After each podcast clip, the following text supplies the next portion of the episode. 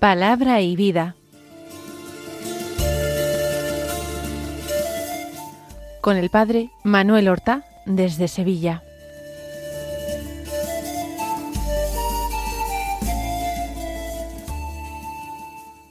En el nombre del Padre y del Hijo y del Espíritu Santo.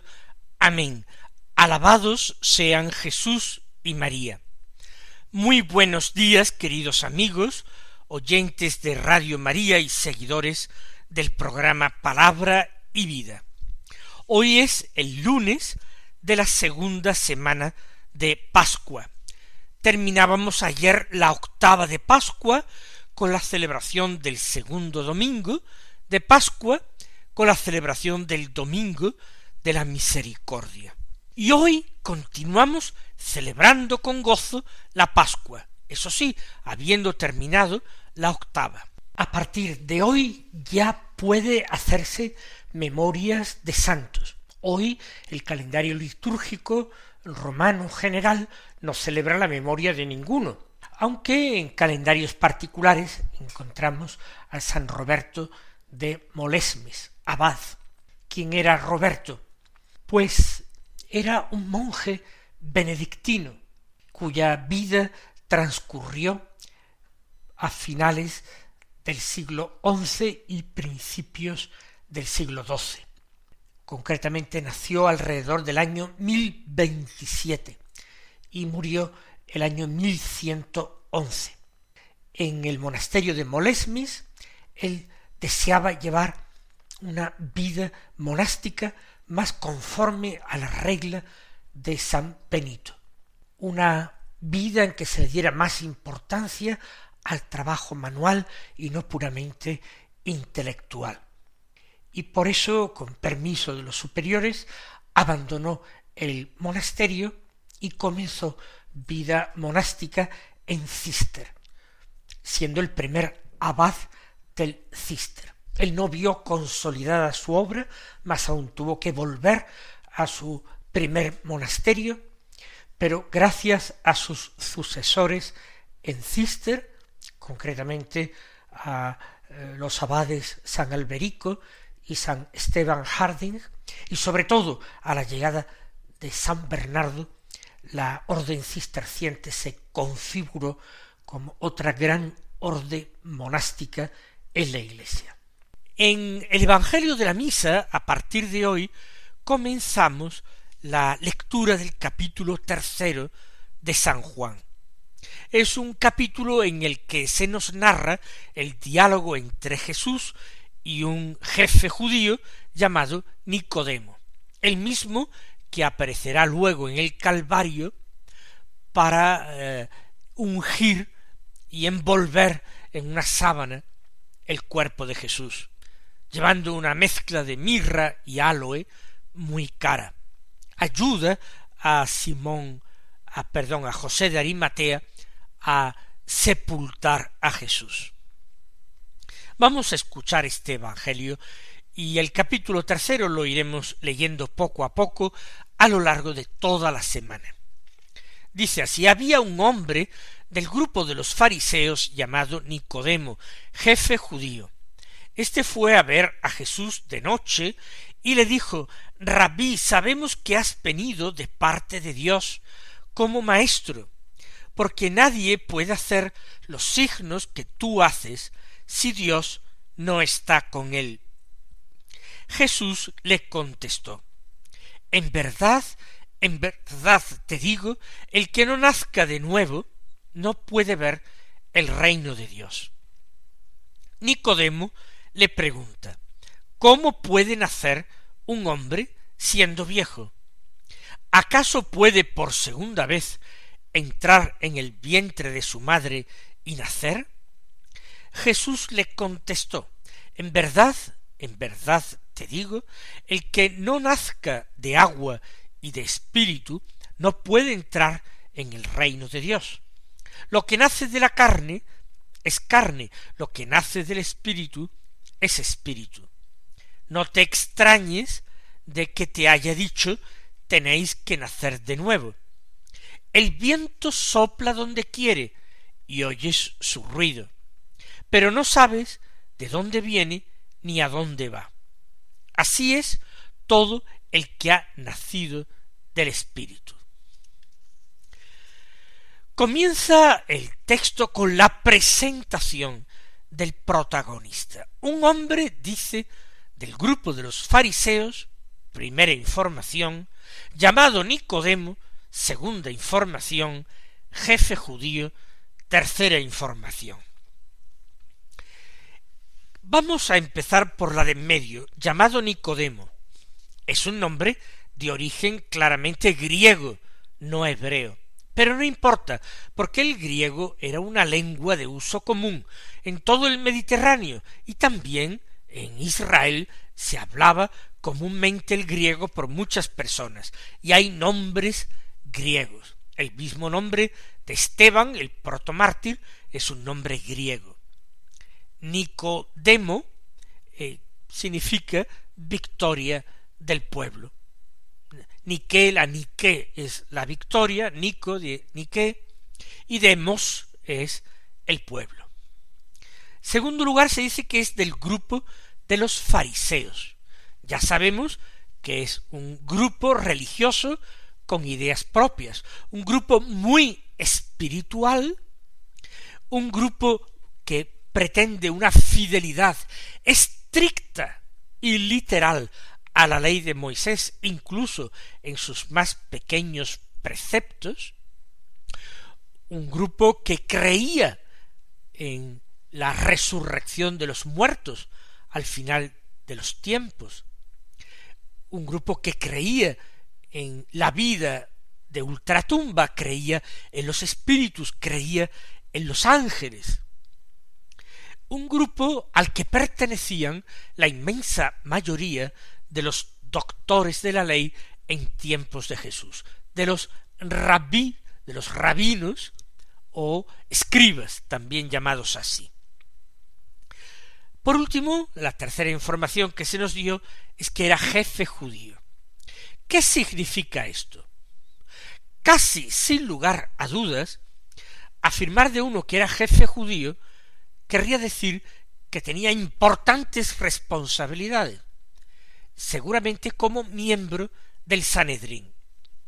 El Sanedrín es un senado judío, con importantes atribuciones de gobierno, importantes atribuciones para regular la vida de la comunidad, en cierta manera con una especie de poder legislativo, y también con capacidad de juzgar los asuntos importantes entre judíos, por tanto ejerciendo también un poder judicial. Este órgano tenía sus atribuciones, sus competencias muy recortadas en el tiempo de Jesús, porque los romanos que habían conquistado eh, toda Palestina tenían puesto un gobernador que gobernaba toda la provincia y la región, y el, el Senado judío, el Sanedrín, tenía sus competencias reducidas al mínimo y siempre supeditado a la autoridad del gobernador romano. Si era miembro del Sanedrín, eh, Nicodemo, debería ser o escriba, doctor de la ley, o anciano del pueblo. Porque el Sanedrín estaba formado en una buena parte por sumos sacerdotes. Los sumos sacerdotes eran sacerdotes, pero que residían en Jerusalén y que formaban parte de un grupo selecto de familias antiguas entre las que se repartían el sumo sacerdocio. Se llaman sumos sacerdotes por extensión, porque el sumo sacerdote era el jefe del culto, el jefe del templo. Era un cargo electivo y se iban turnando en el desempeño de este oficio distintos sacerdotes de Jerusalén. Es el alto clero, El padre de Juan Bautista, Zacarías, era sacerdote, pero no vivía en Jerusalén, no formaba parte de este selecto grupo. Era un sacerdote que, como muchos otros, sólo acudía a Jerusalén cuando le tocaba oficiar en el templo a los de su turno, que estaban distribuidos en turno, y luego regresaban a sus pueblos o ciudades de origen. No se afirma de Nicodemo que fuera sacerdote, está excluido que fuera, era un fariseo. Pero siendo fariseo y miembro del Sanedrín, podría formar parte del grupo de los doctores de la ley, la inmensa mayoría de los cuales eran fariseos. De hecho, su preocupación religiosa, el hecho de venir a hablar con Jesús, plantearle preguntas, nos pone en la pista de que muy posiblemente fuera un doctor de la ley. Otra posibilidad es que fuera uno de los ancianos del pueblo, otro grupo de personas que formaban el Sanedrín. Era una nobleza, una aristocracia, pero no sacerdotal, sino una aristocracia laica, formada por jefes de familias, clanes antiguos, habiendo vivido en Jerusalén durante generaciones, y que eh, eran normalmente propietarios de tierras en las cercanías de Jerusalén y grandes fortunas. Podría pertenecer Nicodemo a este grupo porque era un hombre rico que, como hemos visto, se presenta en el Calvario con unos perfumes carísimos para ungir el cadáver de Jesús. Quizás por su preocupación religiosa formaría parte más bien del grupo de los doctores de la ley. Viene de noche. Es un hombre que padece eh, miedo, tiene respetos humanos. No se atreve abiertamente, dada su posesión, si es miembro del Sanedrín, si además es un doctor de la ley, no se atreve abiertamente a venir a hablar con Jesús, porque todavía no se ha aclarado quién es Jesús. Y no se quiere mezclar con alguien que a lo mejor luego es desenmascarado o repudiado. Viene de noche cobardemente para no quedar mal delante de sus compañeros del Sanedrín o de sus compañeros escribas. Pero viene a Jesús con grandes preocupaciones interiores. Toma él la palabra y le dice Rabí, sabemos que has venido de parte de Dios como maestro, porque nadie puede hacer los signos que tú haces si Dios no está con él. A Jesús le da el tratamiento de rabí, maestro, aunque él fuera un importante maestro de la ley, reconoce en Jesús a otro maestro de la ley, y más sabio que él. Por eso él viene como discípulo a aprender del Señor.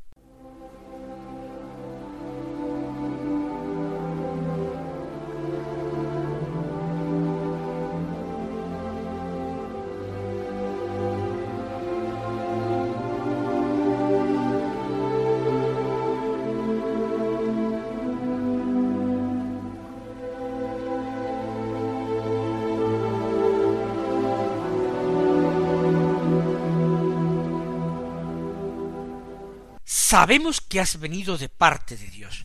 ¿A quién se refiere con ese plural sabemos?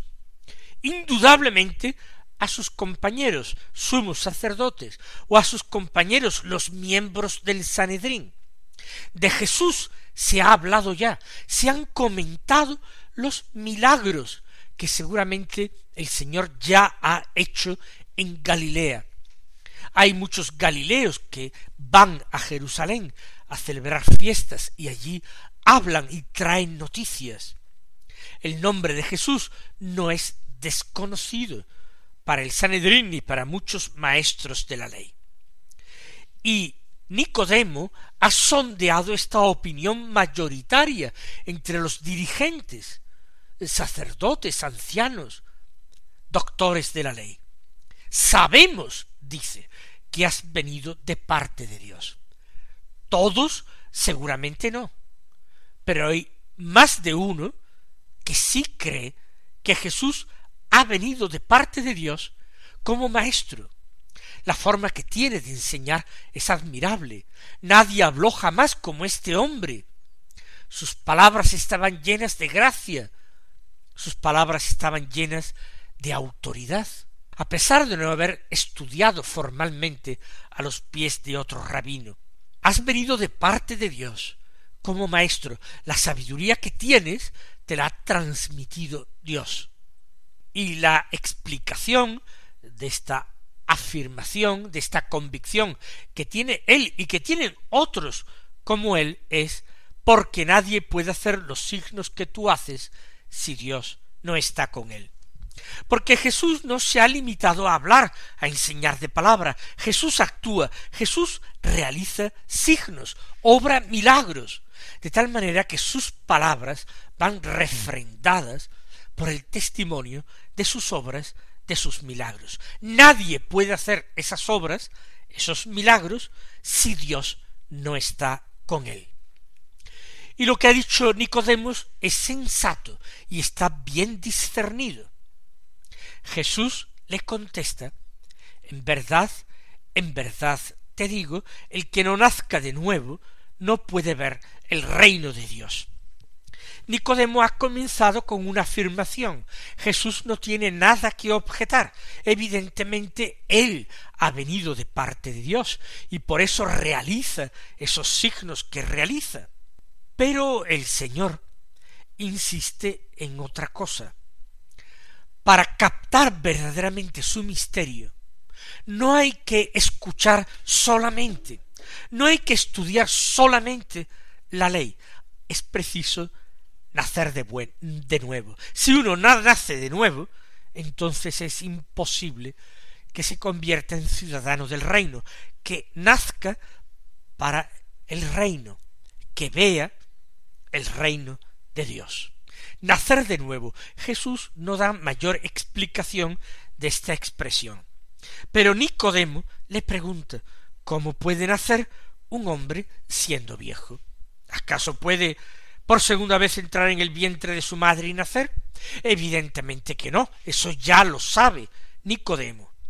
Pero la expresión nacer de nuevo le llama la atención. Y el método rabínico partía de esto. Las preguntas que el discípulo, los discípulos, proponían a su maestro y éste iba respondiendo y ellos tomaban nota y aprendían. ¿Cómo puede nacer un hombre siendo viejo? Es una pregunta muy concreta. ¿De qué forma? Jesús contesta así. En verdad, en verdad te digo. Una fórmula llena de solemnidad. Jesús está comprometiendo su palabra. El que no nazca de agua y de espíritu no puede entrar en el reino de Dios. El nacimiento no es volver a entrar en el vientre de la madre. Esa posibilidad Jesús ni se fija en ella. Él está hablando en un sentido simbólico, en un sentido figurado. Hay que nacer del agua y del espíritu. Y esto los judíos podían entenderlo bien. El pueblo Israel había nacido del agua y del espíritu de Dios, porque el espíritu de Dios había soplado sobre las aguas del mar rojo, que se habían abierto dejando por medio un paso, y los israelitas atravesaron el mar rojo a pie. Y cuando el pueblo hubo pasado, las aguas se juntaron y ahogaron a los miembros del ejército del faraón que se habían internado por el lecho del mar siguiendo a los judíos. Así pues, nacer del agua es conocido, y nacer del Espíritu también. Ese nacimiento del pueblo de Israel fue un nacimiento del Espíritu y del agua, saliendo del Mar Rojo, ya se trataba de un pueblo nuevo, de un pueblo unido, del pueblo de Dios que había sido librado del poder del faraón por Dios. Y añade Jesús, lo que nace de la carne es carne, lo que nace del espíritu es espíritu. es un principio de lógica. Nada es producido por algo radical y absolutamente distinto, diferente. Lo que procede de la carne tiene que ser carne. Lo mismo lo que procede del espíritu es espíritu. Por tanto, dice Jesús a Nicodemo, no te extrañes de que yo te haya dicho tenéis que nacer de nuevo. ¿Por qué? Porque tener vida espiritual no está en manos del hombre carnal. Tiene que intervenir Dios dando vida. Y si Dios interviene en el hombre, actúa en el hombre, dando vida, entonces se puede hablar de un nuevo nacimiento, de un nuevo recibir la vida de otro. No te extrañes de que yo hable, de que yo diga, tenéis que nacer de nuevo, porque tenéis que recibir nueva vida, del único que puede darla. Si queréis vida espiritual, esta vida espiritual procede de Dios, que es espíritu. La vida espiritual no procede del cumplimiento minucioso de la ley, aunque sea una ley santa, del cumplimiento del hombre, del hombre carnal, no puede brotar vida espiritual, propia y verdaderamente vida espiritual. Tenéis que nacer de nuevo. Y añade Jesús, el viento sopla donde quiere y oyes su ruido, pero no sabes de dónde viene ni a dónde va. Así es, el viento se oye el ruido, la afirmación de que no sabes de dónde viene ni a dónde va es en un sentido figurado. Nosotros sí podemos saber en qué dirección sopla el viento. Lo que ocurre es que para el hombre antiguo era un enigma saber dónde se originaba el viento, dónde empezaba esa corriente de viento que, que sopla sobre mí ahora. Ellos estaban carentes de una sabiduría científica, de un saber de la física que nosotros tenemos hoy. Era un poco misterioso. Pero la palabra viento se emplea también para decir espíritu en hebreo. Y Jesús juega con esta palabra, tanto en griego como en hebreo. Es el mismo vocablo, el mismo término, el que expresa espíritu y viento. Pues bien, lo mismo que el viento sopla y no se sabe de dónde viene ni a dónde va, así el que ha nacido del Espíritu es como el viento, no se sabe de dónde viene ni a dónde va. ¿Por qué? Porque ha nacido de Dios y no puede ser medido ni juzgado, ni considerado, ni entendido con criterios puramente humanos. Hay queda la entrevista entre Jesús y Nicodemo que continuaremos mañana si Dios quiere. Hasta entonces, que el Señor os colme de bendiciones. Han escuchado en Radio María Palabra y Vida, un programa que dirige el Padre Manuel Horta.